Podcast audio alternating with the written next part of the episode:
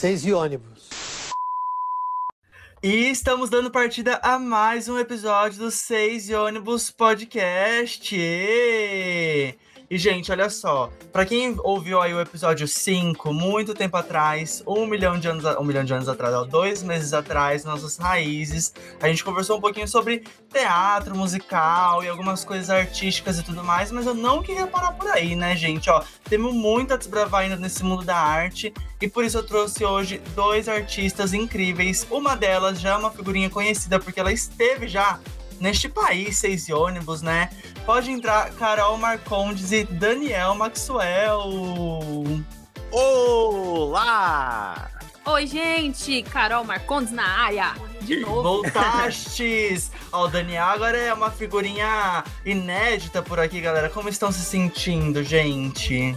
Ah, é uma grande honra. Muito obrigado a todos. Muito obrigado a você por este convite, por este passeio. Que delícia. Estou muito empolgado. Estou nervoso, meu Deus, que alegria. E eu Olha, estou extremamente gente. feliz. Extremamente feliz por estar aqui novamente. Adoro falar sobre arte, né? Então, pra mim é sempre um privilégio. Olha, gente, vocês veem assim, a artista até na entonação de voz, né, galera? Olha só. Por que choras aí, ó, Vitube, aqueles, né? Mas aí, gente, vocês estão bem? Tão bom? Estamos ótimos. Eu tô, eu tô maravilha. Eu tô sempre bem, né? Tem que estar sempre bem pra tá sempre bom, né? Porque vou ficar reclamando porque a gente estamos vivos. Enquanto estivermos vivos, a vida. Pois é, eu estou ótima, né? Estou na esperança agora de que as coisas comecem a melhorar nessa pandemia. E estou seguindo aí a vida. Já estão vacinados, não estão? Olha só, gente. Sim. Acho que isso daí já é um- uma coisa ainda melhor pra ter mais esperança, né? Mas é, isso aí. vaci- Vacinem-se, galera. Vacinem-se, gente, ó. Vamos lá, hein, galera. Eu quero ter meu carnavalzinho 2022, minha festinha junina. É, Carnaval não tenho tanta esperança, mas quem sabe uma festinha junina ano que vem. mas, gente, eu vou pedir pra vocês se apresentarem, né? Falarem o, que vocês fazem, quem são, onde vivem, onde moram, né? A Carol, gente, eu, que, pra quem ouviu o episódio 5, eu já falei que ela faz um milhão de coisas. Então aqui ela vai falar, assim, uma das outras faces dela, né? Pois é, eu sou Carol Marcondes. Eu hum, já me apresentei um pouquinho na minha relação com o teatro, o teatro musical e a dança, né, no outro podcast. E hoje estou muito feliz de falar de uma outra área que eu gosto muito, amo muito, que é a área circense. É, foi a área que, a última área artística que eu comecei a ter contato, né, porque eu comecei na dança, depois teatro, teatro musical e veio o circo também. É, mas é uma área assim que eu amo, algumas áreas específicas, principalmente, que são as que eu atuo, que eu trabalho, mas essa sou eu. E você, Dan? Olá, eu sou o Daniel Max. É, para quem não sabe, eu também sou ator, tenho DRT, pode não parecer, mas eu sou ator. Também sou dublador, faço algumas dublagens. Mas a minha paixão, a, a minha vida, a minha casa é o circo, né? No circo que eu tenho várias experiências, várias. Tenho muitas vivências, né? Em, em várias áreas do circo, aliás. É, e é isso, é muita coisa no circo aí. Acho que a gente ficar falando aqui vai, vai demorar um pouco. Mas basicamente é isso. Gente, e também, pra quem já ouviu assim outros episódios, eu também já tive minhas experiências no teatro e foi lá que eu conheci a Carol e o Dani, né? Então, é, e Dani, eu não sabia que você era assim tão multifacetado também. Olha, gente, artistas completos, né? O pacote completo. Como eu falei, porque choras VTube, aqueles. Mas, gente, então, é, quando a gente fala assim, tipo, ah, eu sou eu, eu, eu sou da área circense. Eu imagino que muitas pessoas ainda devam pensar, ah, ou você é palhaço, ou você, sei lá, você tá numa moto no Globo da Morte. vocês acham assim que essa visão ainda é ultrapassada ou muita gente pergunta isso pra vocês? Ah, eu, eu, cara, hoje em dia ainda é muito comum é, ter essa visão. Ah, circo é palhaço e, e ainda aquele tipo de palhaço que, que, é, que é bem genérico, que, que nem é tão aprofundado assim. Então, ainda hoje é assim. Eu até eu, eu, creio até pelo fato de do circo de lona não, não tem mais tanta força, porque como hoje tudo é digital, é uma coisa muito virtual. A pessoa sair de casa para ir para uma tenda, para uma lona. E assim, a galera quer, quer, quer luxo, né? Quer o, o Soleil. Então, se o Soleil não tá lá, não vou ali num, num, cinco, num circozinho, tipo, é, de família tradicional, que é um pouco mais simples, mas tem muito, muito valor. Então, tem todo esse lance. Além do fato desse, desse último período da, da pandemia, a gente não sai de casa mesmo. Então, é, por não ter o contato, tem muito o, o, o que é se falado por cima, né? Então, ainda assim. Uhum. E dentro, assim, da área circense, o que vocês fazem? Bom, eu estudo mais a área do tecido acrobático e o malabares de giro, que entra poi de fogo, swing poi, é, flag, são essas duas áreas que eu mais estudo. Gente, tem um, um gente, ó, se vocês entrarem lá no Instagram da Carol, logo mais ela vai divulgar. Ou você também pode ver aqui na descrição do episódio, ou no Instagram do podcast, que aliás somos seis ônibus pod no Twitter e no Instagram. Ela, gente, faz umas coisas no tecido acrobático que eu fico, cara, como você não quebrou seu pescoço ainda, cara? Graças a Deus não quebrou, mas. ainda bem que não. ainda bem, ainda bem, mas, cara, como você consegue, gente? Eu acho que se eu subisse lá eu, sei lá, ia ser um, um ia ficar o piripaque do Chaves lá em cima. Assim, um balde de água fria para me tirar de lá. Ah, mas é processo, é aos pouquinhos. Primeiro você aprende é, começando as coisas de baixo, sem subir muito. Aí quando vai ganhando confiança e dominando a técnica, aí vai fazendo as coisas mais radicais. Aí tá lá em cima, é só uma Celine Dion que canta, né? Uma coisa assim. bem Titanic. Bem assim. Mas e você, Dani? Como, o que, que você desbrava aí no circo? Tá, vamos lá. Eu sou, sou malabarista, né? Jogo, jogo malabares, faço um pouco de malabares de giro também. Uh, sou portor, sou base, para quem não sabe, na, na área de, da, da portagem, é, o acroyoga, o acrobata, as figuras pirâmides, né? Eu sou geralmente a base, aquele que sustenta, que levanta as pessoas, joga para cima e gira, tá, tá, tá. Sou acrobata, sou paradista, é, sou trapezista, sou mágico, sou palhaço que mais que eu sou? Acho que é isso, né? É, acho que até onde eu, até onde eu me lembro, sou isso, essas coisas aí. Tem mais um, uma, uma coisa outra ali que eu arranho, que eu, que eu brinco, sou de leve equilibrista, um pouco decidista também, mas passo por tudo. Pouquinha coisa, né, gente? Pouquinha coisa. É só. só assim, uma, uma coisa prodígia, né? Uma coisa assim. E, gente, como que vocês entraram nesse mundo, né? Porque imagina assim que. Cara eu não sei, tipo, nem por onde que se começa. Quando eu vejo assim, eu sou uma pessoa que, apesar de não ser muito sedentário, eu tento ali praticar um exercício, mas eu vejo, tipo, além, assim, das coisas, tipo, malabares nem passa pela minha cabeça, porque eu, sou, acho que eu sou a pessoa mais coordenada que já passou pela face da Terra.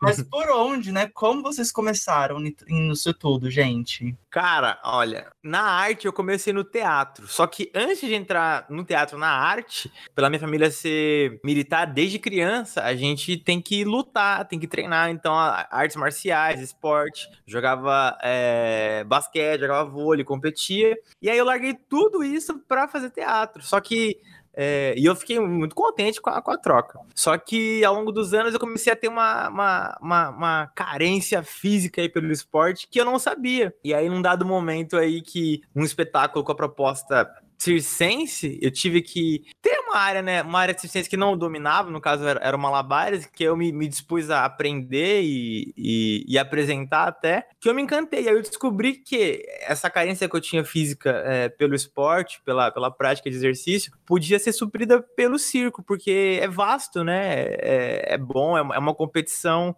é, com você mesmo. Então eu consegui suprir é, a, minha carência de esporte e ainda assim me manter na arte é, com o circo. Então, através do espetáculo, que eu tinha que fazer uma coisa circense que eu nunca tinha feito, né, nesse estudo eu consegui é, me encontrar no circo aí, tô até hoje vou ficar até velhinho, até morrer. É, eu conheci o circo já tem alguns anos, acho que mais ou menos uns, uns 10 anos, acho que é a primeira vez que eu tive contato. A primeira área que eu conheci foi o Acrobalance, é, lá em Suzano, né? Que eu tive, que conheci o Dani, aí ele me mostrou algumas coisas que ele fazia de circo, tudo de Acrobalance, e achei muito legal. E aí quis estudar mais. E aí eu fui estudar lá no Fábrica de Cultura, é, fui estudar tecido acrobático.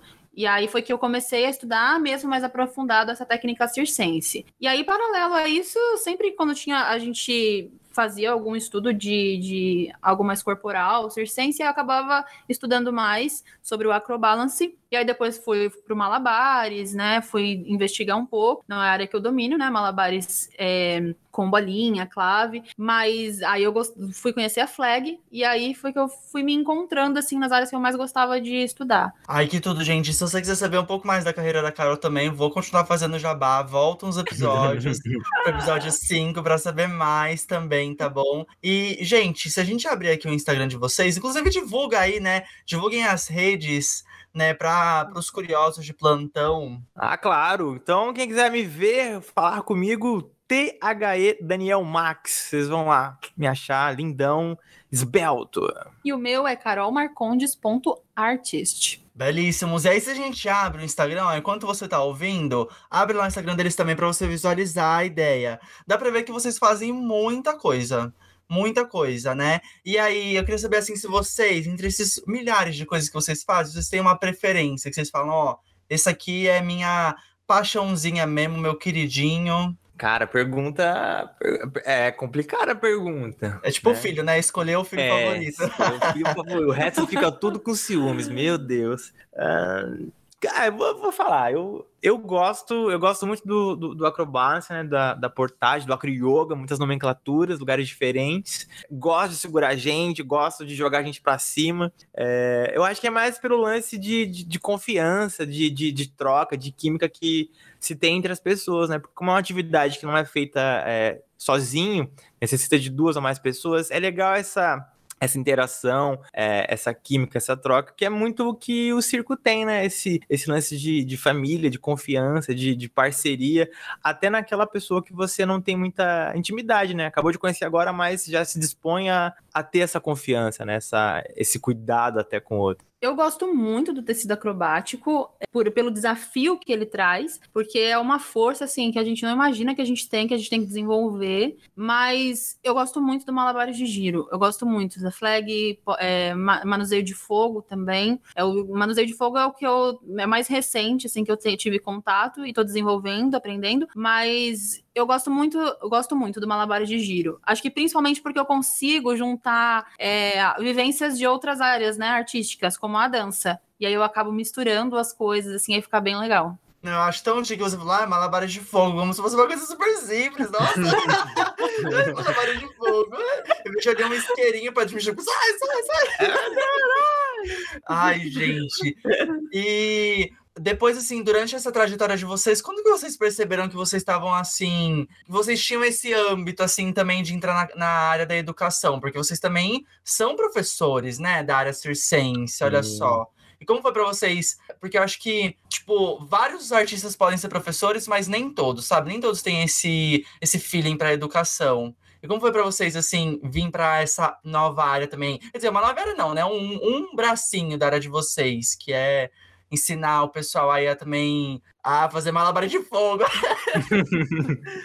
Cara, é, eu acho que para mim vem, vem do lance do, do cuidado e, e, da liderança de grupos e de pessoas, né? Antes do teatro, antes da arte, como, como eu jogava, geralmente eu era, eu era capitão do, dos times, do, dos esportes que eu praticava. Então eu sempre tive esse cuidado com, com o outro e, e querer extrair o melhor de, de, seja o meu time, seja meu parceiro, seja quem for. E aí, juntamente com a. suprindo a carência que eu tive do, do esporte, o circo veio dessa maneira. E aí, à medida que você adquire conhecimento, você conhece pessoas que também querem é, caminhar ao seu lado, querem adquirir esse conhecimento. Então, eu não deixei de ser capitão, não, não, não até hoje eu não deixei. É, só que é diferente, né? Hoje eu sou um capitão diferente, sou um professor, né? Então, até o início de quando eu comecei a aprender esse tipo de arte, eu já estudei para ensinar, já estudei para passar. Então eu quis me aprofundar no máximo possível que eu pudesse de todas as áreas, não necessariamente em uma, para poder é, até compartilhar esse conhecimento, que para mim é, é uma maneira do circo não morrer, uma maneira da, desse, desse tipo de arte continuar reverberando pelo mundo aí até, até depois quando eu ficar velhinho. Então, para mim, isso é muito importante.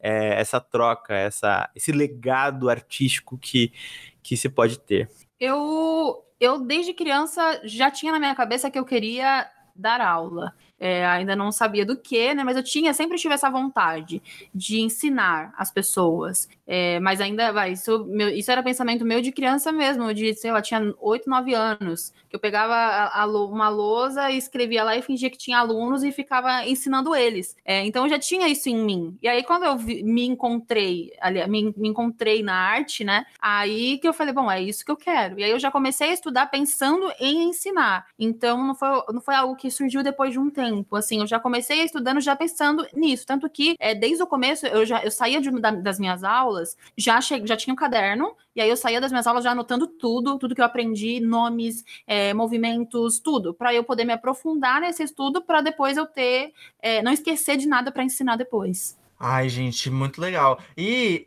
infelizmente, eu nunca tive a oportunidade de ter aula com Dan. Infelizmente, oh, olha só. Mas estamos vivos.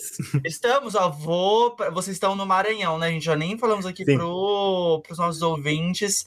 O, o Dani e a Carol aqui, eles foram, né, pro Maranhão há dois anos, a Carol havia dito, né? Sim. Então, mas, gente, eu vou para lá ter aula com eles novamente. Né? Vem pra praia, vem pra, pra ilha. Vamos, gente. Mas enfim, né? E também o Dan comentou isso do, do legado da arte, né? De manter vivo. E eu acho que é legal falar para os ouvintes que quando for seguro, né? Quando a gente puder ir seguramente aos teatros, aos a qualquer lugar de arte, gente, assistir um concerto, assistir um espetáculo de dança, um espetáculo de circo, vão, galera vão porque é importante prestigiar, sabe? Os artistas estão na luta, tá bom? Os artistas pequenos, tá bom? Prestigi, prestigie também artistas pequenos. E é isso aí. Exatamente. Por favor, consciência, galera. A arte salva a nossa humanidade. Amém. E, gente, tem alguma coisa assim, ainda hoje que, assim, quer dizer, ainda hoje não, porque imagina a Carol falou, né, recentemente, recentemente ela tá, descobriu aí o Malabares de Fogo. que eu ainda tô chocado com isso. Mas, então, vocês estão, eu imagino que vocês estejam sempre se renovando também. E tem alguma coisa ainda que vocês têm muita dificuldade? Muita, muita, assim, muita, muita não, mas que vocês ainda encontram, assim, um desafio? Poxa, é, é que é, é uma pergunta. Tratando de circo, ela, ela é uma pergunta meio complicada, porque assim, é diferente de, sei lá, é, alguma outra coisa que, por exemplo, você tem um, um, um ponto final, né?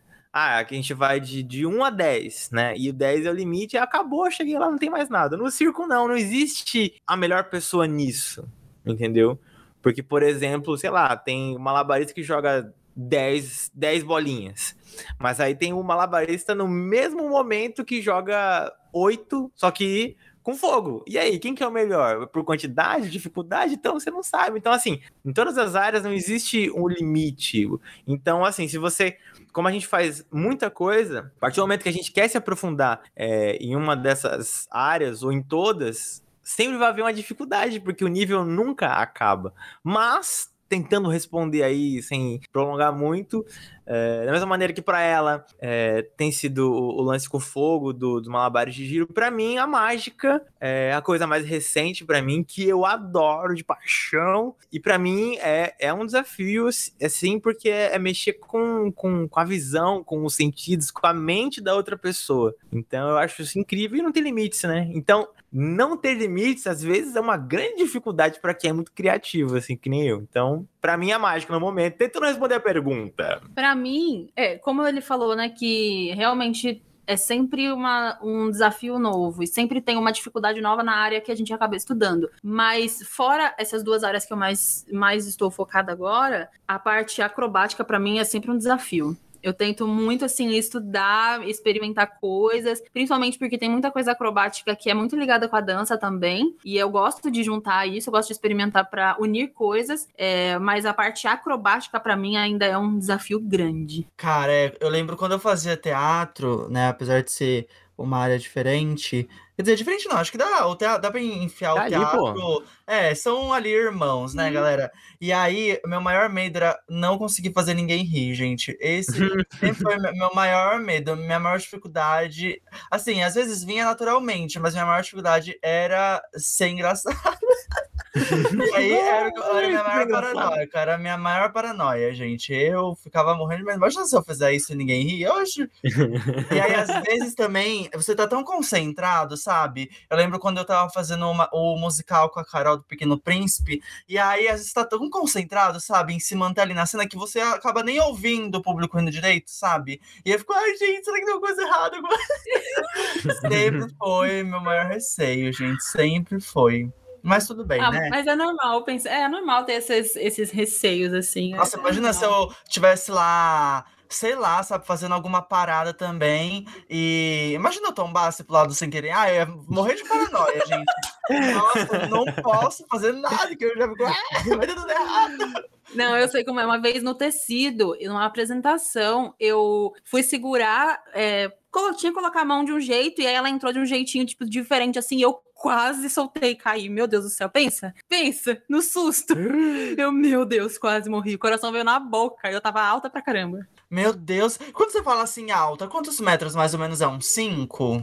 5, 6 metros. Eu, eu tava mais ou menos 6 Ah, metros, né? Porque eu tava bem assim na, na altura máxima. É, do, é alto pra caramba. Meu Deus, gente. É, é, menina, é. Mas assim, já que você falou do tecido, né? O, as áreas de vocês exigem bastante do corpo, né? O Dan falou como ele gostava também desse, desse apego do esporte.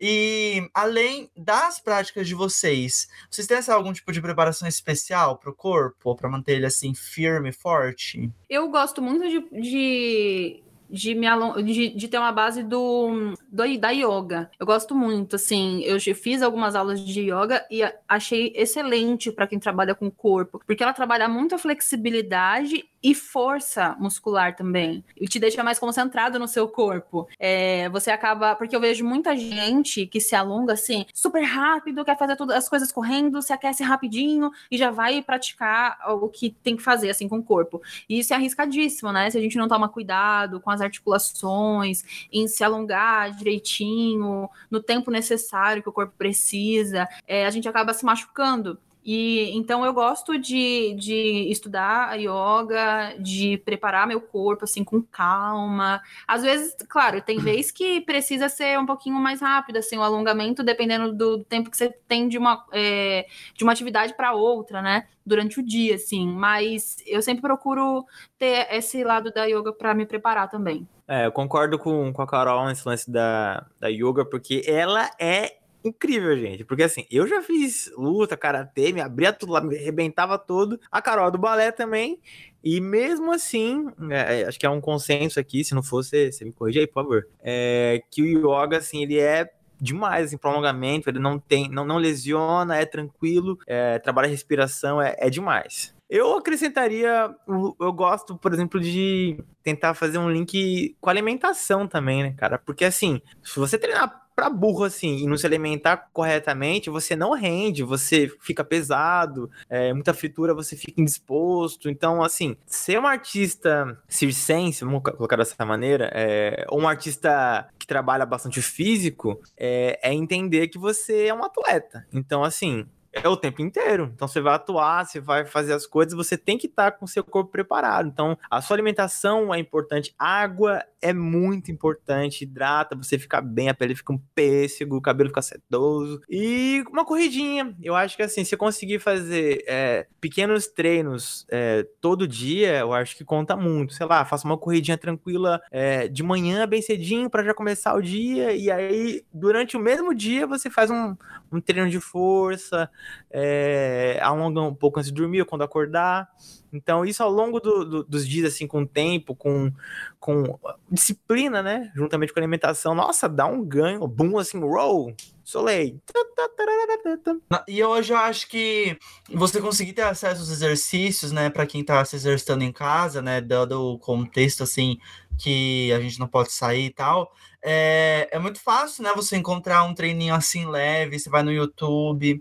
E também a Carol comentou de yoga, e tem um aplicativo, gente, que eu tenho preciso tomar vergonha na minha cara que eu nunca fiz nada lá. Mas tem um aplicativo chamado Down Dog, que é só de yoga. E se você ouvinte, você é universitário como eu, esse aplicativo ele é pago, né? Mas se você é universitário, se você trabalha, você tem um e-mail institucional, se você se inscreve no aplicativo com esse e-mail, ele fica de graça, olha só, né? Uau! Então, legal. Olha só, ouvintes, tá bom? Vamos lá desprocrastinar e alongar essa coluninha aí. Arruma a postura, hein, galera, que é importante. Bora, ouvintes! Dica dada. Viu? Podia ser um publi, mas infelizmente estamos aqui no Quem sabe, quem sabe? Gente, ainda assim, nessa parte do corpo e tudo mais, vocês. é, é, é, eu acho que é muito difícil, tipo, das pessoas que são é, mais afastadas da arte compreender que ela é um espaço para todo mundo, né? Às vezes as pessoas não têm essa noção, e às vezes quando você vê lá uma pessoa lá no alto, num tecido, ou fazendo também alguma coisa muito acrobática, você logo pensa, acho que é quase um, um estereótipo muito ruim, né? De pensar que é uma pessoa assim, uau, super atlética, não sei o quê. E, na verdade, acho, acho que corpos muito diferentes podem, né, faz, participar desse tipo de arte. E vocês costumam, assim, receber alunos com esses receios, achando que, ah, porque eu sou um pouquinho mais gordinho, porque eu sou um pouquinho mais sedentário, eu não posso fazer isso? Cara, eu acho que é uma das, da- das magias do circo, eu diria, porque se a gente for avaliar é, o circo em si, é, muitas pessoas, muitos artistas não começaram lá pelo talento, né? A gente tem essa, essa ilusão hoje em dia, acho que o Solé ajudou muito é, a pensar, tipo assim, os super-humanos, né, que se apresentam, mas no início, na verdade, eram, eram as pessoas que não tinham lugar na sociedade. É, é, a, a gente tinha, por exemplo, o Freak Show, Mulher Barbada, Siamesa, assim, obviamente que é, era usado de uma maneira incorreta, né, a imagem deles, mas assim, eram é, peculiares. Então, assim, a pessoa que, que, era, que era gordinha, assim, que não tinha o seu lugar, no circo ela tinha o seu lugar, assim. A- a pessoa que era que não se encaixava em alguns lugares tava lá. Então, o circo, ele, ele iniciou dessa maneira. Então, às vezes a pessoa não tinha um talento comum na sociedade, sim, uma coisa mais específica que não se encaixava, e aí, por ser estranho, não era muito bem-vindo, seja físico, é, seja, seja mental, seja comportamental, era bem-vindo no circo. E hoje em dia ainda é assim. Então, tem muita gente que é tímida é, e não quer praticar um esporte porque é estranho, porque tem o lance do físico, do, do, do- de ter um físico bonito, essas coisas. Então, ah, aqui vou me sentir bem, porque é circo. E ainda tem aquela, aquela visão antiga ainda. é, pessoas com depressão, é, pessoas de N coisas, pessoas gordinhas, pessoas altas, magrinhas, de, de todos os tipos. Então, é, meio que o circo abraça essa galera. E a galera procura sim, procura muito, acho que meio que pra aflorar, né? Bizarro, né? É, a, a galera procura, mas também tem muita gente que, se a gente comenta o que a gente faz, a pessoa, ah, não, eu já até acho tão legal, mas não, não faria, não. Aí você pergunta por quê? Ah, eu nunca fiz, eu acho que eu não tenho talento pra isso, também sou muito gordinho, ah, eu não tenho muita flexibilidade. Aí eu sempre falo, é. Mas o curso é justamente para desenvolver tudo isso, é para te deixar mais flexível, para te deixar mais forte. É, e tem muita gente que vem quer fazer tecido e aí fala, ah, eu tenho tanta vontade, mas eu não tenho força. Eu falei, então, mas você vai justamente fazer ela para desenvolver a sua força.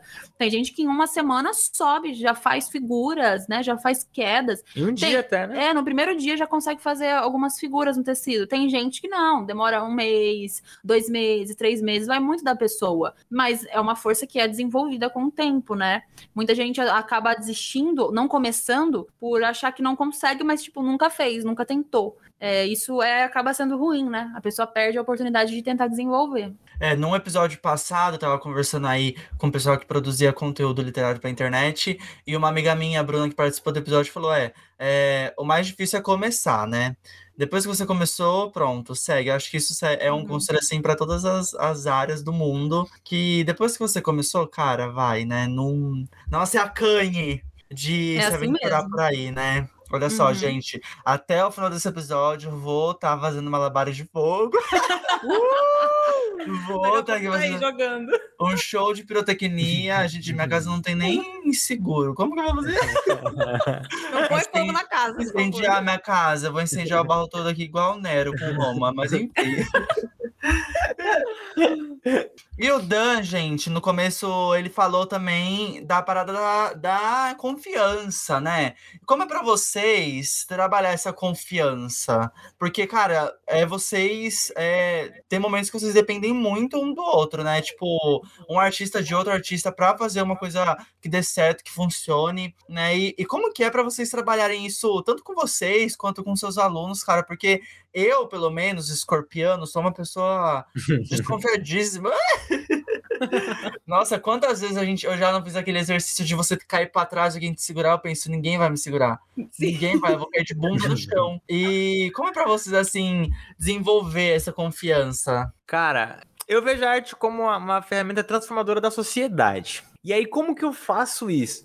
É, como que eu, eu, eu, eu, penso dessa forma, ajo dessa forma? Primeiramente, porque fizeram isso comigo. Então, eu acho que quando você tem alguém por trás de você, alguém que fez isso por você, você tem uma base, né? E aí, depois que você cresce, que você amadurece, você passa a ser essa pessoa para outra pessoa. Então, esse lance da confiança é, é, é uma coisa muito linda, na verdade. Porque alguém em algum momento não se sente confiante ou não confia em ninguém, mas precisa confiar. E aí alguém cede para você, tipo, é, é, passa essa, essa confiança e você muda, entendeu? Tipo assim, tem esperança na humanidade. O humano ainda é bom. E aí você muda a sua cabeça e você fala, ó, legal, é, me ensinaram a voar, agora eu voando vou ensinar a voar também. E aí segue, entendeu? A gente vai florificando por aí. Então, para mim é basicamente isso. Eu, hoje eu consigo ser confiante, passar confiança e, e para todo mundo que, que vem, porque fizeram isso comigo. Então, acho que nada mais justo do que continuar espalhando o bem e essa coisa boa. Para mim, é um processo de confiança. Não consigo,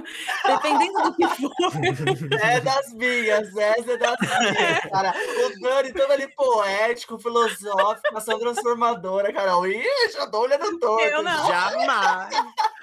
É, porque assim, eu, ainda mais assim, que eu sou uma pessoa ansiosa, e aí eu já começo a pensar, meu, não, não vai vai me segurar, eu vou cair. Eu vou cair de costa no chão. E se ele, ele tem força, mas aí eu caí de mau jeito, de repente caí por eu, tipo, eu que fiz errado. Então, assim, no começo eu pensava muito isso. Muito. Ah, vou subir na segunda altura, né? Subir no ombro do outro. Eu ficava, não, eu vou cair, ele não vai conseguir me segurar. Ele vai tremer, vai se tremer, eu vou perder o equilíbrio vou cair. Então, a, a confiança, para mim, ela é desenvolvida, é, assim, é, mais, muito mais da pessoa que precisa se, se, sentir confiante do que da pessoa que está oferecendo a confiança, a segurança. Porque a pessoa pode ser, vai, se eu, por exemplo, eu sou a pessoa insegura e a outra pessoa é, me, me passa confiança, né? Diz que, que eu posso confiar. E eu sei que eu posso confiar, mas se eu não me convencer de que eu também sou capaz, ok, eu consigo, tenho, meu, o, tenho o controle do meu corpo, né, para que nada dê errado. Se eu não pensar nisso, eu não vou conseguir, vou travar da mesma forma. É, então, acho que a confiança é trabalhada dos dois lados, né, tanto para quem oferece a segurança, quanto para quem vai passar por essa, por essa segurança, assim, precisa ser confiante. Tipo isso sei se deu pra entender. Isso é muito engraçado. Nossa, dá super pra entender, né? É, falando de novo daquele exercício, ah, eu vou me jogar pra trás, alguém vai me segurar. Quantas vezes eu não coloquei assim o pezinho pra trás pra eu não cair mesmo? ou eu ficava meio duro, sabe? Eu ia pra trás, voltava pra frente pra não desequilibrar. Nossa, é, é difícil. É difícil achar que eu posso cair, sabe? Independente de alguém me segurar ou não, eu vou estar tá lá. É uhum. muito complicado, é. galera. É. E, gente, já aconteceu assim de vocês sofrerem, sofrerem, né? Ó, é uma palavra muito ruim, mas já aconteceu de por desventura do destino, aconteceu alguma coisa assim, que não um acidente, mas alguma coisa mais próxima de alguma gafe, alguma coisinha assim, que hoje vocês dão risada na área das apresentações? Deixa eu ver, gafe. Ah, já aconteceu de eu ter esse erro, assim, da quase mãozinha. erro. É, ah, mas foi... eu, eu, lembro quando eu tava no teatro, me falavam, ó, se o público não percebeu, não existiu. Então, Exatamente. eu quero que o suco do chorume, o público percebeu alguma coisa que o público tenha percebido. Olha, ali estava fazendo malabares, caiu alguma coisa. Ó, já aconteceu assim, não foi pro ar, mas foi por pouco que eu entrei, eu tava, é, tava fazendo palhaça, e aí eu entrei na cena sem o nariz. Era o Isso é verdade. Meu Era o mais Deus. importante. E aí ele tava, o Dani tava em cena comigo. Aí ele falou: É, muito bem, minha palestra chama Caroça, né? Aí ele, muito bem, Caroça. E seu nariz? Já ensinando, já ensinando. Aí eu. "Ai, Tava sendo gravado. Aí eu, meu Deus, ai não, corta, não, pera, vamos de novo, por favor. Aconteceu. Cara, deixa eu ver comigo, assim, várias coisas, né? Malabares cai, mas é, é, não entra, demora, dá uma câimbra ali, mas assim, isso é padrão, conta- todo, mundo tá sujeito a isso, mas acho que pra mim, acho que gafes, assim, que, que me bate, acho que na mágica. Nossa! Quando você tá lá fazendo truque, de repente, pá, você vai achar a carta da pessoa assinada, e aí tá dentro de uma sacola lá, e aí, cadê a carta assinada? Cadê a carta? Aí você desconversa. Não, esse, é, é, pra mim acho que é, é complicado. Pra mim, errar um truque de mágica é, é, é, é, a, é gafe, porque assim, você passa toda a credibilidade. Eu vou achar a sua carta assinada no meio de 52 cartas no baralho. Cadê a carta? Eu não sei onde está a sua carta. Vamos para o próximo número. Então, pra mim, é, já aconteceu. E pior que eu acho que se ainda assim uma pessoa mais velha, talvez ela ainda disfarce. Mas É. imagina pra uma criança, porque criança é sem filtro nenhum, né? Imagina se não acha a cara dela. Eu ficaria aterrorizado, gente. Nossa. Cara, eu, eu ainda acho que é o contrário, cara. Eu Nossa, que- sério? Eu acho que porque a criança, você fala assim, ó, Bu, faz um barulhinho, ela já assusta, já o quê? Ah, não, aqui, ó, elefante. Agora o adulto, o adulto ele vai ver o mágico, ele vai é assim, ah, o cético, mágico? né? Ah, ele vai dar certo então esse mágico, né? Tem que dar, se não der certo, eu quero ver então. Porque eu já vi gente falando de uma, É. é, eu sei, isso é uma caneta, hein? Ela apaga, é, eu sei. é, vira aí pra eu ver. Ah, sei. Hum, É verdade. adulto é complicado. Adulto cara. gosta de, de provocar o mágico. De, ah, será mesmo? É, já ah, vi eu isso vi aí. aí, hein? é verdade. Ai, que ódio, então, gente. Ai, que povo infeliz também. Eu falaria, vem aqui fazer, então. Vem É, dá fazer. vontade na hora. Oxe, compra, compra na ReHap, então, um pacotinho de mágica que vai fazer você, então, feio. Oxe. Nossa, eu lembro uma vez, gente, que eu tava assim num shopping, e aqueles quiosquinhos de shopping tinha um pessoal fazendo mágica também, vendendo brinquedinho de mágica. E aí, o cara, eu eu sou uma pessoa muito prolixa, então ele me vendeu lá um negocinho de mágica, me explicou como funcionava, chegando em casa, eu não sabia mais fazer. eu não sabia mais. Era um negocinho de bolinha, que a bolinha sumia, não sei o que, eu não sabia mais fazer. Imagino que tenha sido caro, né? Porque eu era criança, não foi eu que paguei. Mas eu imagino, nossa, eu nunca consegui fazer aquilo, nunca consegui fazer mágica.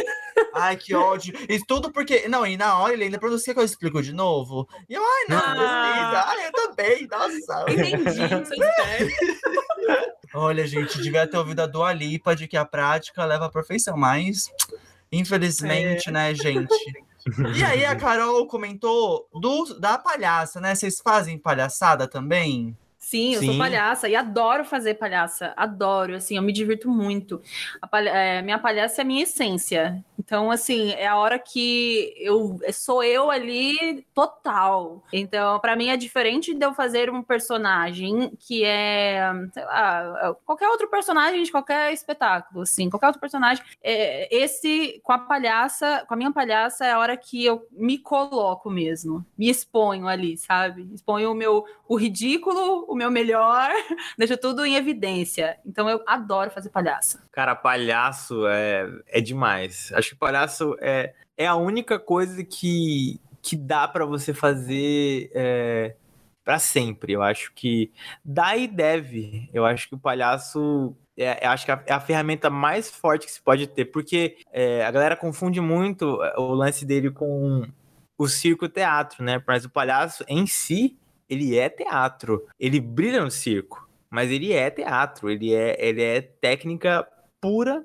total. Quando eu digo de pura, é, é de pureza mesmo. Então, o, o palhaço, pra mim, ele, ele é encanto, ele é, é libertador. Ele é capaz de qualquer coisa, ele... e- o palhaço, ele atua, o palhaço, ele faz circo, ele faz qualquer coisa, entendeu? Ele, ele não tem limites. Acho que é a ferramenta maior de, de um ator, de um artista, porque, ué, você pode... Eu posso ser um cantor sendo palhaço, posso ser um mágico sendo palhaço, posso qualquer coisa no mundo ou fora dele sendo um palhaço. Então, incrível. Eu não, não, não abro mão disso na minha vida nunca. Tiro qualquer tiro, mas não, palhaço. Deixa o bagacinho aqui, deixa. É, ele não quis responder antes a parte qual era o favorito dele, porque era escolher um filho, mas agora já consegui extrair, ó, o suco da laranja, É. galera. me descobriram, me descobriram. É É, verdade. o eu, é, eu também amo. Eu amo muito a- é, o palhaço, assim. Eu amo. Você falou isso do, de você se expor ao ridículo e tudo mais. E tem uma coisa que a Denise Fraga fala que eu amo, gente. Que ela sempre fala que quando você é ator, você atravessa o ridículo. Você não se expõe, você atravessa ele. É Você assim vai mesmo. além. e eu acho isso fenomenal também. Uma vez falaram assim, é, para eu fazer um curso de clown. Aí eu não sabia se eu tinha jeito, se era um jeito de me piramidar pra fazer aquele, né? Não, mas é, é que sempre passou pela minha cabeça, porque eu sempre pensei, ai, cara, se eu vou assim fazer uma coisa de entretenimento, eu sempre quero tentar ser muito espontâneo. E aí eu fico com medo de ir muito a fundo na técnica daquilo e Uhum. acabar perdendo totalmente o meu, sabe, sei lá, sabe, ficar um pouco, não engessado, diria, mas eu, eu ficaria com esse medo, sabe, de perder eu mesmo. Entendi, entendi. Na questão do palhaço, você diz? Isso é. Mas Não, é- na verdade é o contrário, né? É, na verdade, você não é nem que você se perde, na verdade, você se encontra. Porque você, você não estuda é, o, o palhaço em si, você estuda você e, e se expõe ali, entende? Você descobre, é, você expõe as suas qualidades, você expõe o que você considera como defeito, você se expõe realmente ao ridículo, e realmente ela, ela está certa. A ser ator é isso, é você atravessar o limite do ridículo. Porque a gente não pode ter aquela vaidade em cena de, ai meu Deus, isso eu não posso fazer, eu sou um ator que não faz isso. Ah, eu não me jogo no chão. O que, que é isso? Que ator é esse? né? Que não se expõe, que não se arrisca. E a graça do teatro é essa, né? De você se arriscar. Então isso é muito bom. Deixa eu ver, deixa eu ver, deixa eu falar aqui um pouco do palhaço. Cara, é, nesse sentido dessa, dessa entrega do, do, do se expor, eu tive o prazer de, de ter uma vivência aí, uma imersão de, de dois dias aí com o Marcelo Colavito, aí um, um cara que é clown, o cara é genial, estudou lá na, na Rússia com a, com a galera top, top, os palhaços top, top, top. E basicamente foram dois dias onde não podíamos, era um grupo de pessoas, né? Não podíamos falar. Não tínhamos a, a liberdade de poder falar nada. o Pra gente poder. É, exatamente. A gente tinha um caderninho ali que a gente podia fazer anotações. Então a gente podia anotar e rir. Só o que a gente podia fazer. E aí tinham várias coisas aqui que, né, que estavam ali dentro, mas é uma, é uma, é uma descoberta pessoal muito incrível, porque quando a gente começa a olhar pra gente mesmo e enxergar o outro, sem o outro ter que dizer alguma coisa, dizendo algo, a gente começa a, a, a ver de fato o quão magnífico é. E assim, foi. Acho que foi.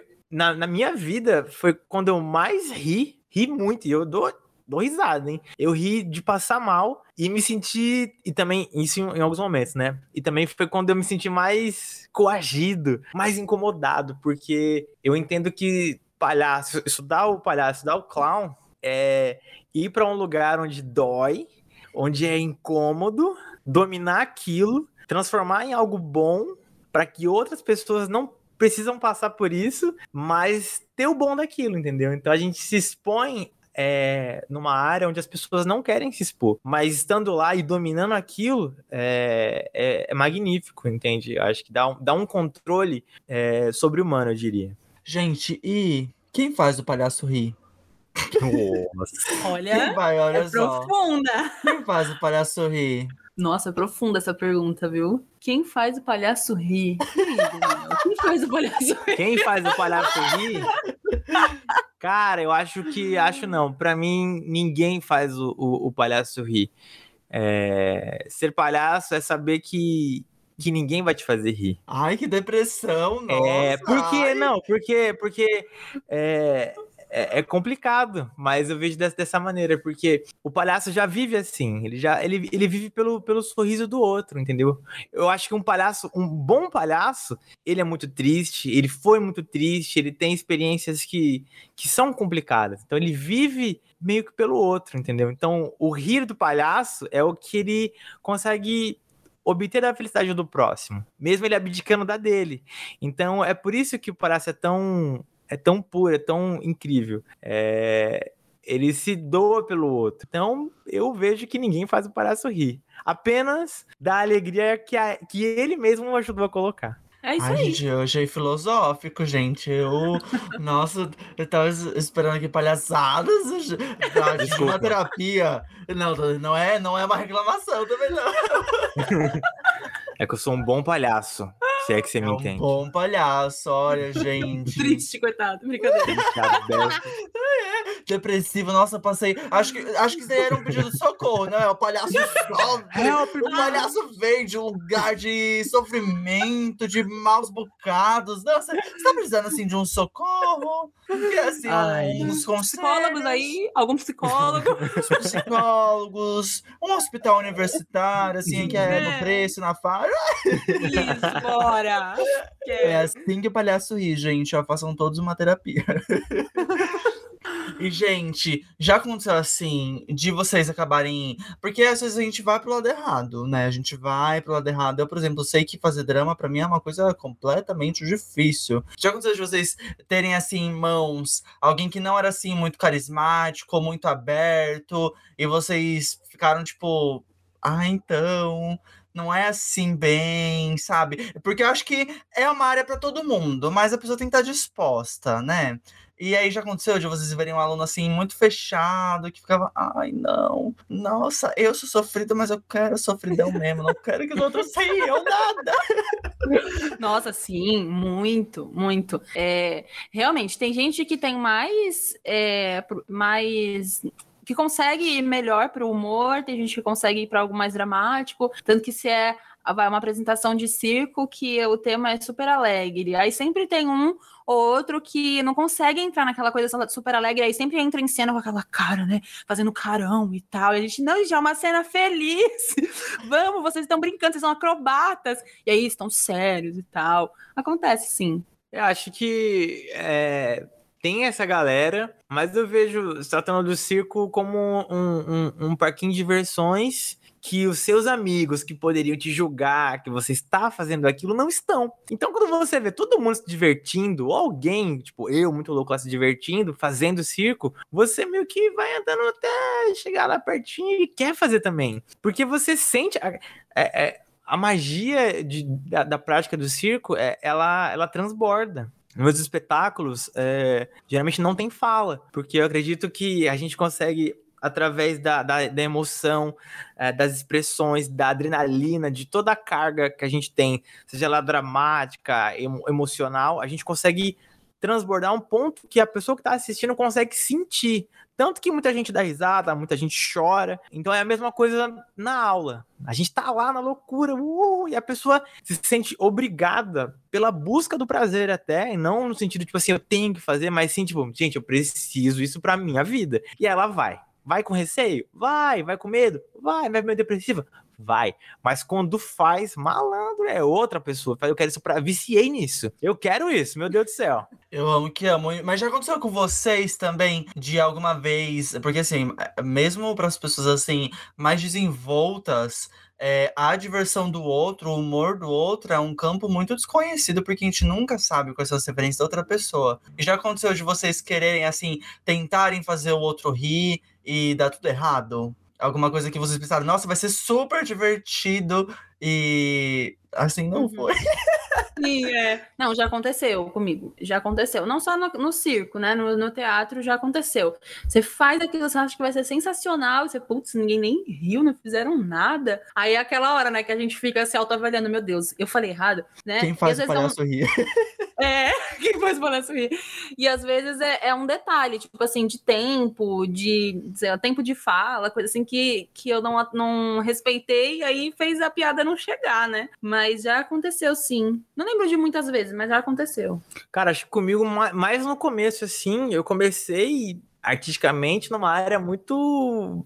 Muito Shakespeare, muito Nelson Rodrigues e uma galera cabeção também. Então, tipo, ah, tá muito. Mas hoje em dia você me conhece, né, cara? Eu sou, eu sou a piada, entendeu? Então, às vezes é uma piada que é muito engraçada ou é só, ou é só a piada, entendeu? Então, se não funciona muito, ficou em mim, né? Entendeu? A galera, tipo assim, ou ri comigo ou ri de mim. Então, a risada sempre tem. Agora, se da maneira como eu quis, né, acho que talvez nem sempre. Na maioria das vezes, sim, mas nem sempre. Nossa, gente, é realmente eu, né? Quando eu via lá o Dani, a Carol, porque eu fui ter um contato mais próximo da Carol só quando eu fui, assim, fazer teatro musical e tal. Mas antes eu não, tipo, eu cumprimentava e uma palavrinha ou outra. Mas é, assim, um, um tal do alto astral, galera.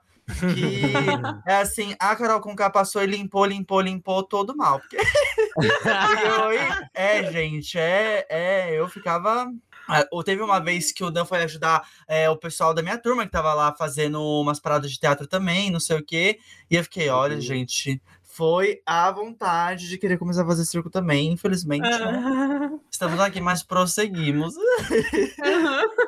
e, gente, Infelizmente, no Brasil que nós vivemos, né, que as, eu queria poder falar do Brasil ultimamente com orgulho, mas infelizmente, né, estamos passando uhum. por uma uhum. crise em todos os lugares. E a arte não fugiu disso, né? E não só o uhum. circo, mas eu acho que o, o, o lugar, né? E o, as artes no geral. A gente tem o teatro, que é muito grande, os concertos são muito grandes, o circo também é muito grande. E sempre, assim, muitas demandas de públicos diferentes, né? Um, uns gostam mais de outras áreas, uns gostam mais dessas. Mas, assim, no meio dessa crise, e também pelo que vocês conhecem, dos seus colegas e tal, como tá sendo, assim, se reinventar sempre, e principalmente agora, né? Que a gente tá numa pandemia, indo muito pelo apelo virtual, como o Dani falou uhum. lá no uhum. começo.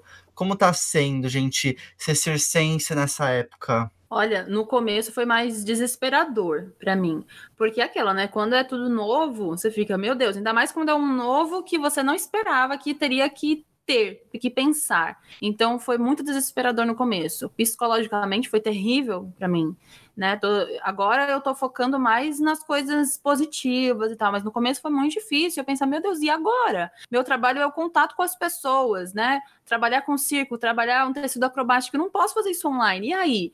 Então, muitas turmas não aconteceram durante a pandemia, muitas tiveram que fechar. É, teatro ainda, né, fizemos um pouco online e tudo, mas não, não, era, não é todo mundo que gosta, que não é todo mundo que consegue desenvolver, e aí desanima. Então, assim, é, extremamente desafiador para mim. Agora eu consigo pensar mais em focar na solução, não no problema. Ah, tá difícil aqui. Tá, ok, então vamos resolver. Entendeu? Focar mais, menos em reclamar da situação atual e mais em, ok, como então que a gente consegue seguir? Consegue seguir se levantando? Que é difícil, não é fácil, né? Pensar nisso. É, para mim tem sido um processo focar nisso, focar em reclamar menos e fazer mais. Fazer mais é, sem também me cobrar demais, porque eu sou, me cobro muito. Sempre foi assim, sempre me cobrei muito. Tudo que eu quero fazer, eu quero fazer bem, eu quero estudar muito para aquilo, para eu não falar besteira, né? Enquanto eu dou uma aula. Então, é, eu tô, tô me policiando e me condicionando a pensar tudo mais positivamente, enxergar mais a solução. Uh, para mim, cara, foi foi barra assim nesse sentido do circo, da distância, do, do virtual, porque eu sou do contato, né? Eu gosto de, de, de pessoas, eu gosto de, de tocar, gosto de abraçar, é, de ter esse lance de, de coletiva, né? E aí, devido à situação da pandemia, é, tiraram isso da gente. Para mim foi foi muito complicado. Ainda é um pouco algumas coisas, porque ainda estamos nela, né? Então, difícil. Eu acho que. Eu acho que eu, eu reparei que eu penso muito nas, nas outras pessoas, no próximo, sempre no outro. E aí foi um momento que eu tive que olhar para mim, sabe? É, é curioso é, pensar nisso. É, olhar para mim, é, é, preocupar comigo mesmo, sabe? E acredito não, é uma zona, é uma zona muito assustadora. É, então, é muito difícil, muito complicado. Muitos amigos nossos do, do circo também sofreram muito.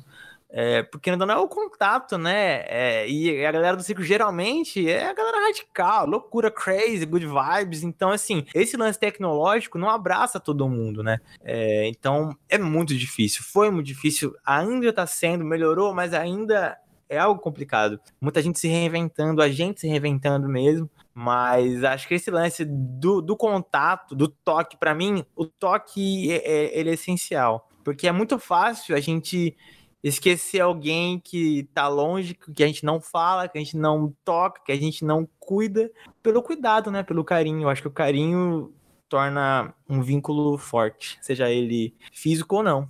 Isso aí, galera. E prosseguimos, né? Esperamos que num futuro assim, numa segurança melhor, todos vacinadinhos, uhum. podemos todos voltar também para a era do toque, que eu sinto muita é. saudade de Ai, de tudo, gente. Nossa, de tudo, tudo, tudo, tudo. Uhum. Também sinto vontade de voltar a estudar teatro, que eu parei do meio da pandemia.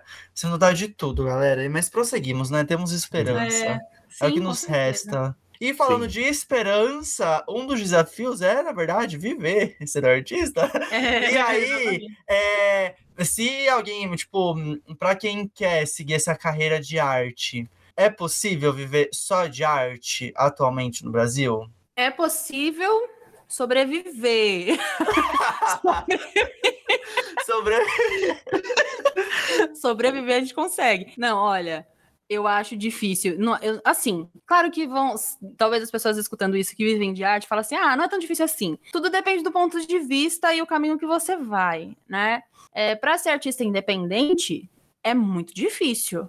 Você tem que estudar todas as ferramentas assim que vão te beneficiar. É, e às vezes a gente erra muito até encontrar algo que você vai conseguir crescer ali, né? Financeiramente falando também, porque é difícil uma companhia de teatro se manter, uma companhia independente, né, de teatro, de circo se manter. A gente depende muito de incentivo, de patrocínios, é, de apoio de pessoas, de, de é, empresas privadas, grandes, pequenas. É importante para o artista. Então, assim, não é fácil. É possível sim viver de arte, né? Eu vivo de arte hoje, né?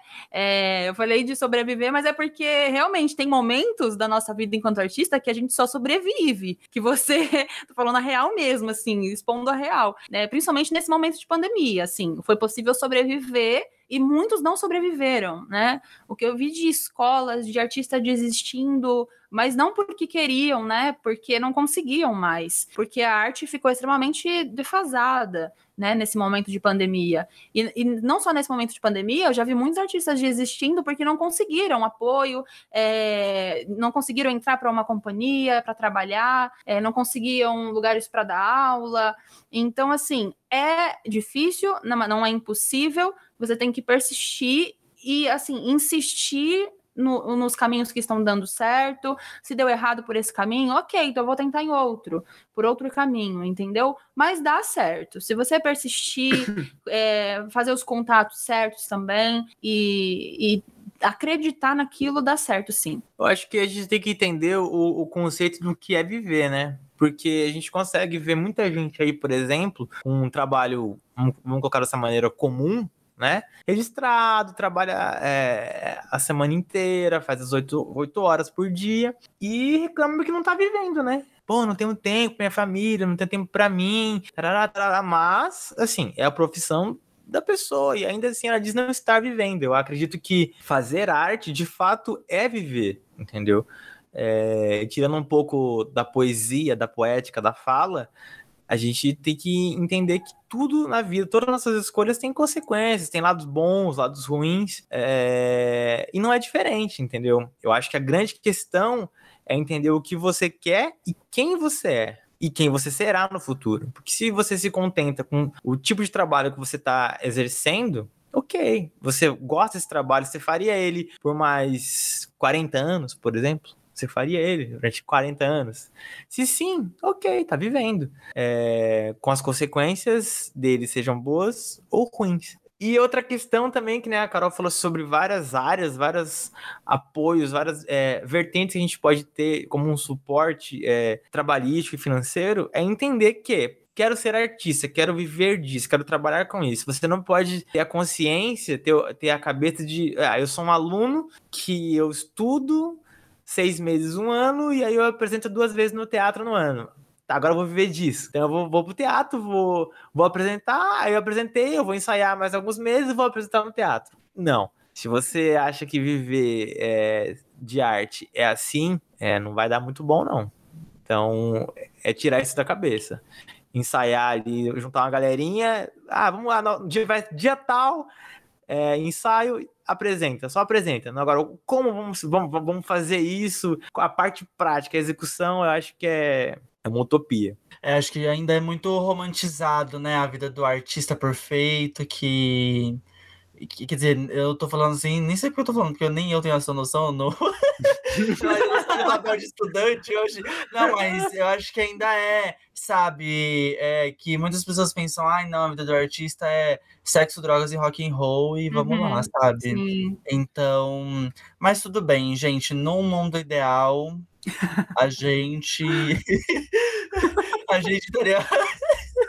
Ai, que depressão, gente. Quem faz o palhaço Quem Meu faz Deus! Ainda não Eu vou sair daqui disso. pensando nisso. Quem faz o palhaço Você que perguntou. Quem jogou a pergunta foi você, não é, eu. gente, vamos lá, vamos lá. Mas, vamos lá. Agora para alegrar, né? Tava assim numa montanha russa, eu quero subir um pouco, ó o palhacito fazendo você rir. É isso que me faz rir, galera. O Dunk Valor me ensinou.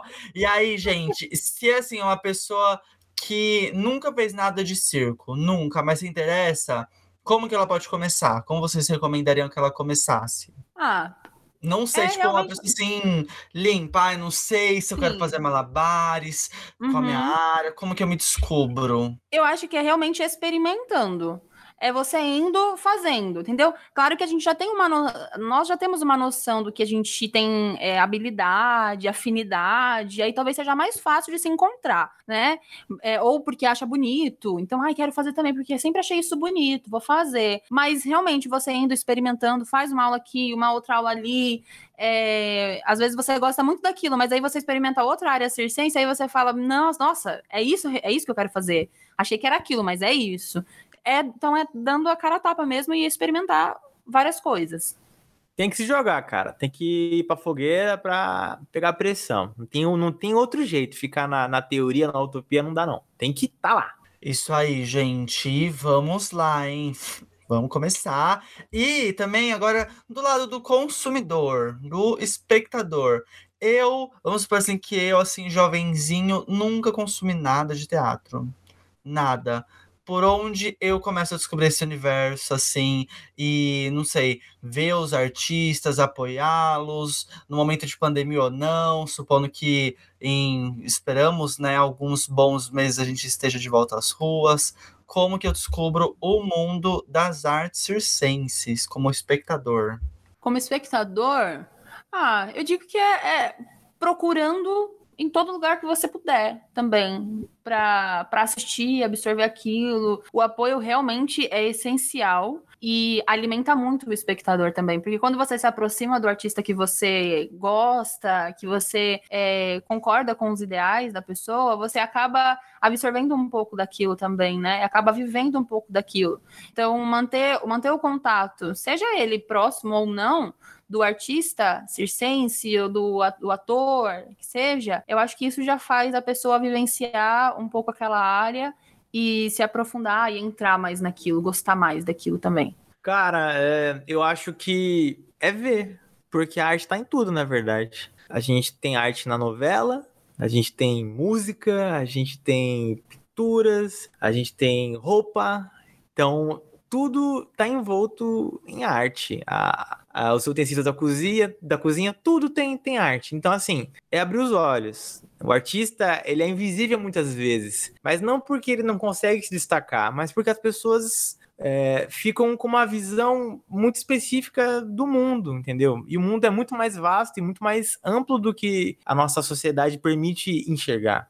Então, é ah, eu quero ver, quero, quero procurar, você vai ver. Então, a, a, iniciativa de já ter essa procura, essa busca, já vai te fazer enxergar. E você vai para alguma vertente que mais te agrada. Então, acho que o que é mais comum é as pessoas assistirem filmes, por exemplo, ou ouvirem músicas. Então, dentro de algum estilo musical ou alguma área do cinema, você consegue é, ter acesso a um tipo específico de, de teatro, de espetáculo, de, de, de, banda. Então, você consegue. Ah, eu sou mais cômico, gosto de dar risada. Então, você consegue ir para o stand-up, você consegue ver um, um, espetáculo de comédia, até de circo mesmo, palhaço. Então, você consegue ir para caminhos. Ah, eu gosto mais de um drama. Então, espetáculos mais dramáticos, mais shakespearianos, é, é, é dança. Então, você tem muita coisa. Só basta abrir os olhos, gente. A arte tá aí, a arte tá aí. Sempre esteve, sempre estará. Sim. Isso aí, gente. É, falando de novo daquele episódio que eu falei sobre criação de conteúdo literário e tal,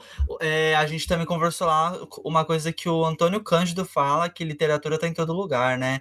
E eu acho Uhum. que, na verdade, tudo tá em todo lugar, né, gente? Vamos se observar um pouquinho mais também. E é isso, né? E também, gente, se você, assim, quer conhecer, assim, a- itinerário dos espetáculos e tudo mais, tem vários lugares que eu imagino que é. São Paulo afora você pode conhecer as programações. Tem Sescs, tem teatros municipais que você pode ver a programação dele. Geralmente lugares assim públicos, né, é, que são Uhum. alimentados pelo município, eles são não são tão caros geralmente. E é isso, gente. Ó, como eu falei, apoiem os artistas, tá bom? Tá todo mundo precisando um do apoio do outro. Eles te ajudam e você ajuda eles também, olha só, né? Exatamente. Faça o palhaço rir, faça o palhaço rir. Faça o palhaço rir. Faça o palhaço rir, galera.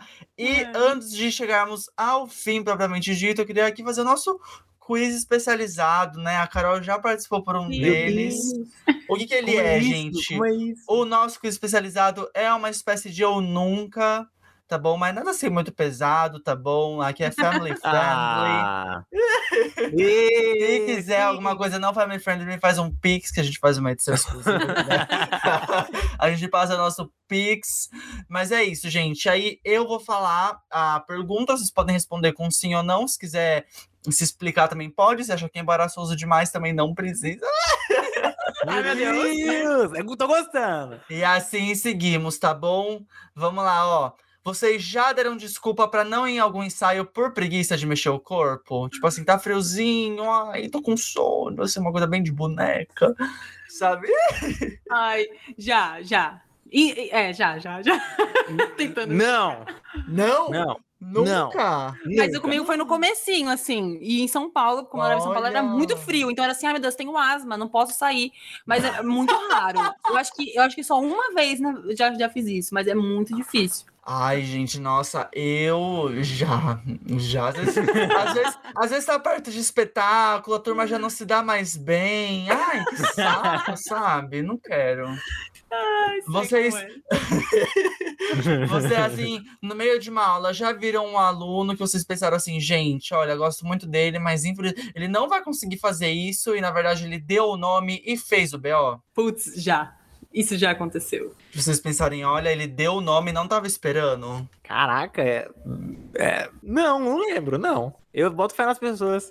É, geralmente a gente percebe, geralmente eu percebo se a pessoa vai desenvolver não, mas tem gente que, tipo assim, meu, você fala, meu, tá chegando lá, e a pessoa, você você insiste, você insiste, insiste, e ela não vai. Aí, do nada, puf, vai. Eu digo isso não só em teatro, eu digo isso no, no, no circo, por exemplo, no, no tecido, acontece. Fala, meu, não vai, essa pessoa tá difícil demais. Aí, de repente, eita, me surpreendeu.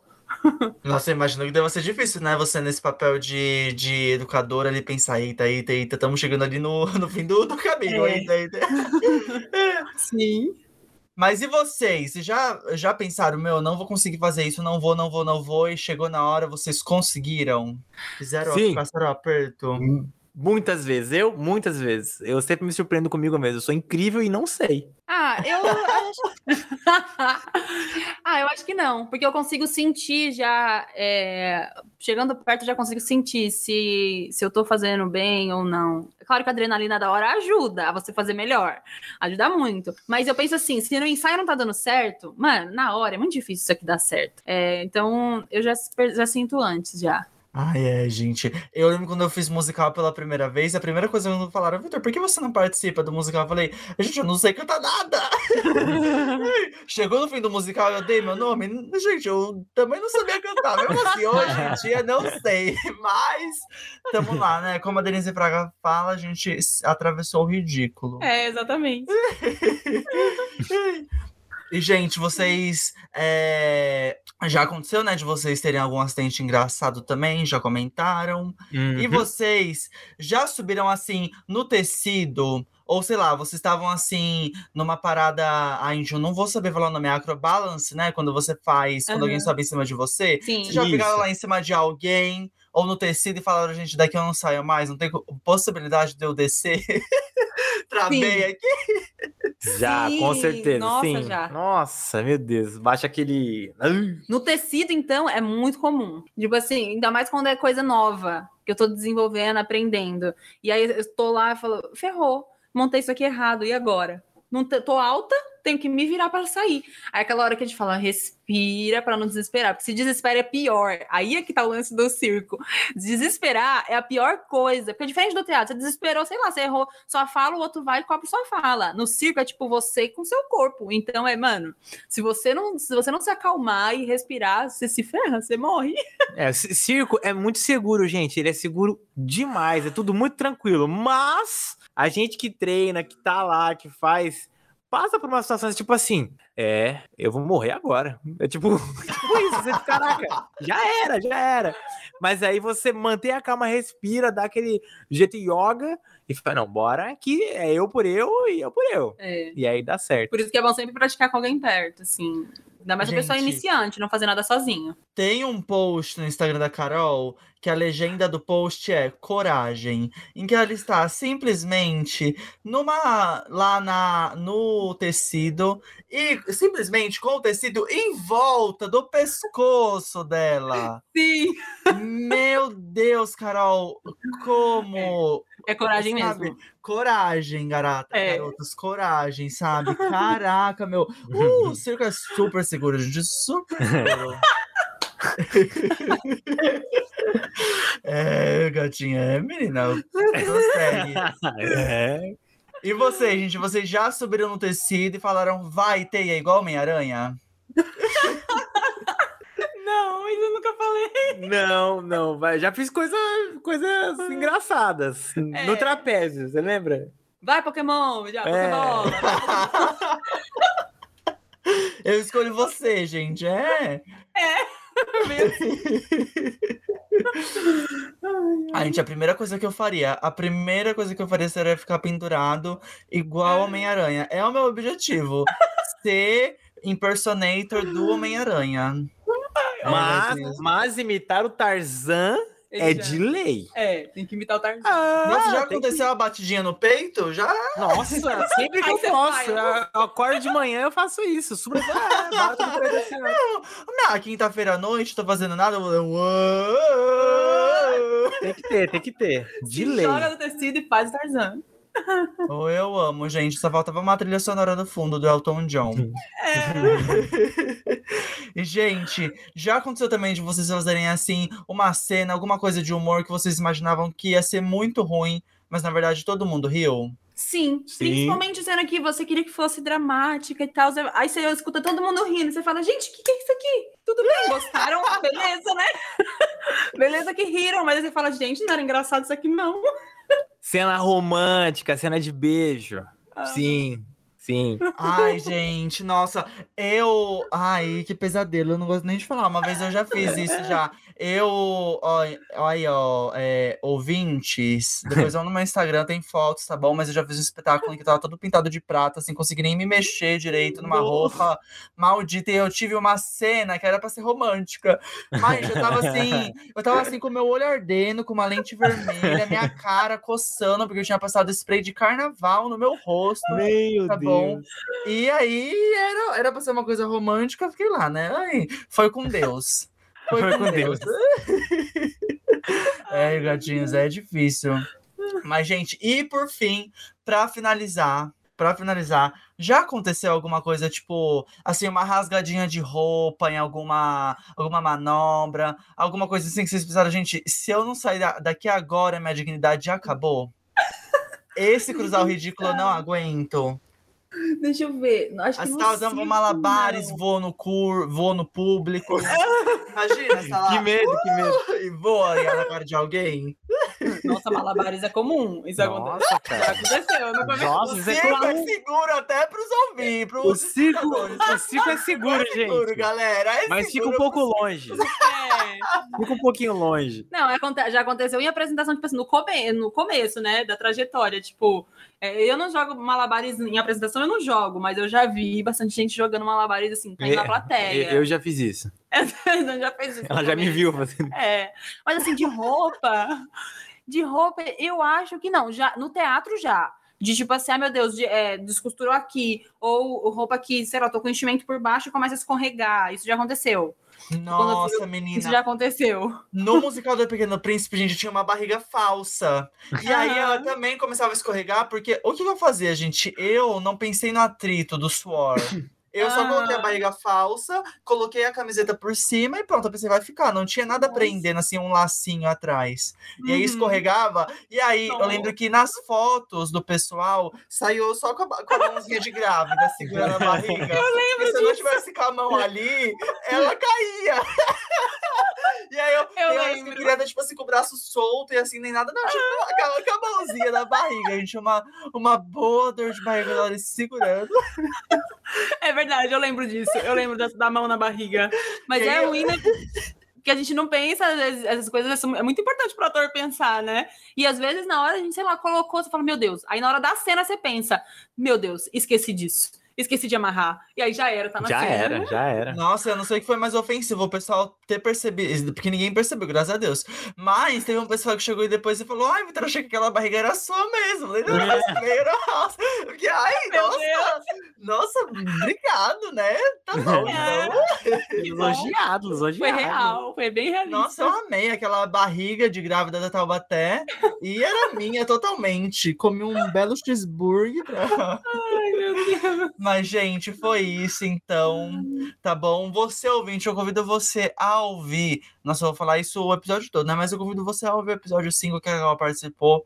A gente fala mais sobre arte, também sobre teatro musical. E, gente, obrigado por ter participado. Ah, Vocês estão sempre convidados a voltar, tá bom? A Carol que já é figurinha carimbada. O Dani É. pode começar a ser também, tá bom? Volte sempre. Adoro, quero, quero. Ah, eu que agradeço, foi muito legal. Eu sempre, eu adoro falar sobre arte e acho muito divertido os podcasts, eu gosto muito. É, então, sempre que precisar, estou aqui. E é isso, Estamos. gente. Estão aí. Muito obrigado por essa disponibilidade. É claro que eu quero vocês mais vezes aqui. E só pra frisar bem, eu queria que vocês se divulgassem novamente, né? Onde podemos encontrar vocês. Eu, bom, no Instagram, eu tenho o meu pessoal que é carolmarcontes.artist e aí nós temos uma companhia de circo aqui em São Luís, no Maranhão, e tem um Instagram também da nossa companhia que é Cia Zani, com Z. Cia Zani. E aí você encontra a gente lá também. A gente tá começando a postar bastante coisa no nosso Instagram da, da companhia e no nosso pessoal também tem muita coisa. No meu tem bastante coisa. É, como eu falei, meu Instagram pessoal, THE Daniel Max. Vão lá, galera. Manda mensagem, conversa. Sou um cara bem, bem da galera mesmo, tá? É, tem bastante coisa legal, tem poema, tem texto, tem muito circo, circo seguro, tá? É, muita coisa pra fazer os palhaços rirem. E eu lancei um canal recentemente de mágica no YouTube. Então, Oh! é, né? Não é fraco não, hein? Então, quem quiser, vai lá, acessa lá Abracadam. Abracadam. Dá uma olhadinha lá. Então, quem quiser, vai no YouTube lá, Abracadam, vai me ver também. É uma mistura de mágica é, e de humor. E eu revelo os truques, hein? Eu revelo o truque do Pyong Lee, Felipe Neto lá, um monte de coisa lá e por aí vai. Gente, então é isso. Você também pode encontrar assim tudo escritinho aqui na descrição do episódio, tá bom? O Instagram da Carol, do Dan, a companhia e também o canal do Dan tá tudo aqui também. Então é isso, gente. Eu convido você a ouvir não só o episódio 5, mas todos os outros. Temos aqui 16 episódios é, para você ouvir e se divertir, tá bom? E é isso. As minhas redes sociais são arroba 6 e ônibus pod no Twitter e no Instagram. Lembrando que a gente tá com artes novas, ó, artes feitas pelo Lucas, arroba lucasjdantas.art, tá bom? E é isso, galera. Qualquer coisa, manda alguma mensagem lá, vamos conversar. Espero encontrar vocês nos próximos episódios. E é isso. Um beijo e tchau, tchau.